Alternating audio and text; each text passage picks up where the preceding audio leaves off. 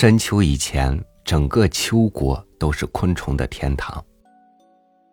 它们围着漫天的星光，吃着秋果，唱着歌。在寒冬来临之前，它们享受着一切，也预备着一切。你听见金秋的虫鸣了吗？与您分享叶圣陶的文章：没有秋虫的地方。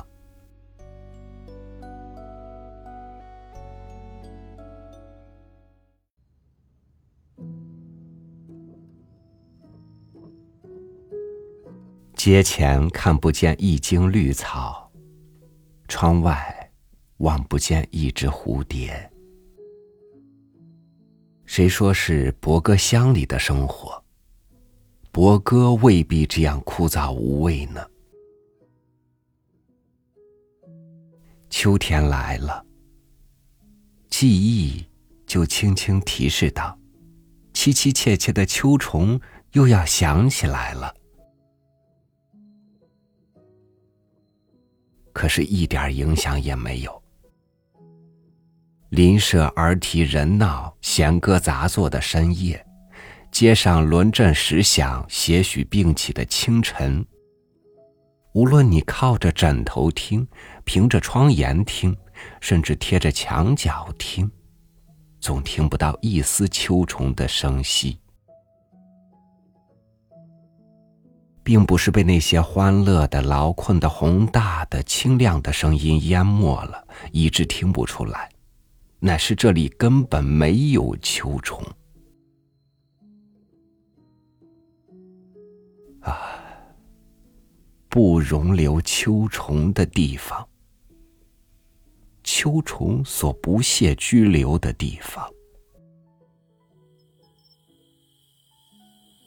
若是在比野的乡间，这时候马耳朵是重生了，白天与夜间一样的安闲，一切人物或动或静都有自得之趣。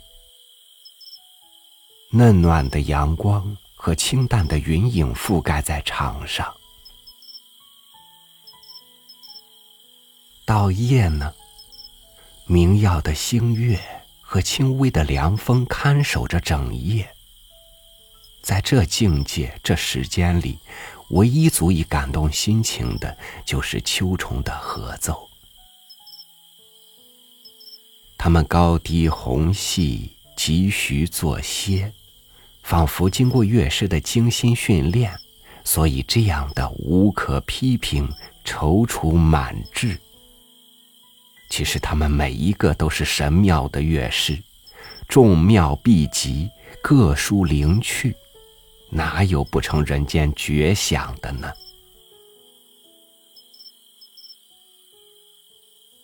虽然这些重生会引起劳人的感叹、秋世的伤怀、独客的微愧、思妇的低泣，但是这正是无上的美的境界，绝好的自然诗篇。不独是旁人最欢喜吟味的。就是当镜者也感受一种酸酸的、麻麻的味道。这种味道在另一方面是非常隽永的。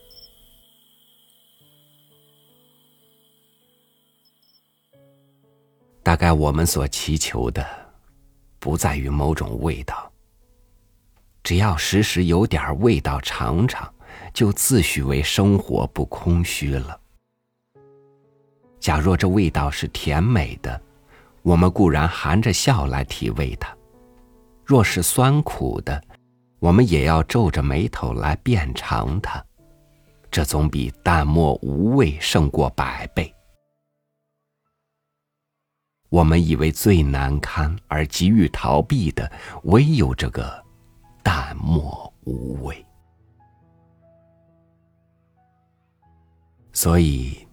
心如槁木，不如觥筹多感。迷蒙的醒，不如热烈的梦。一口苦水胜于一盏白汤，一场痛哭胜于哀乐两忘。这里并不是说愉快乐观是要不得的，轻贱的醒是不必求的，甜汤是罪恶的，狂笑是魔道的。这里只是说，有味远胜于清淡罢了。所以重生，终于是足系恋念的东西。何况劳人、秋士、独客、思妇以外，还有无量数的人，他们当然也是酷似趣味的。当这凉意微斗的时候，谁能不忆起那美妙的秋之音乐？可是没有，绝对没有。井底式的庭院。千色的水门汀地，秋虫早已避去，唯恐不速了。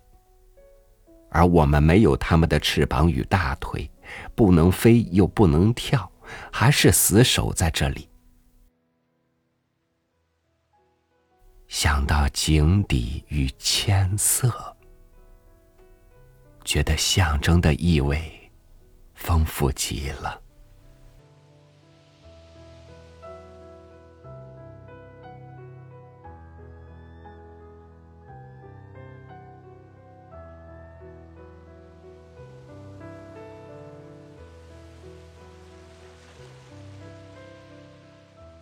淡漠，我们的心正在一种虚妄的自大与不自知的自弃中变得迟钝，也变得不知所措，仿佛空气中到处都弥漫着忧虑。我们不得不谨慎的提防着各种陷阱和伪装。秋天的快乐在消散，连虫鸣声都变得嘶哑。虚弱了。感谢您收听我的分享，我是超宇，祝您晚安，明天见。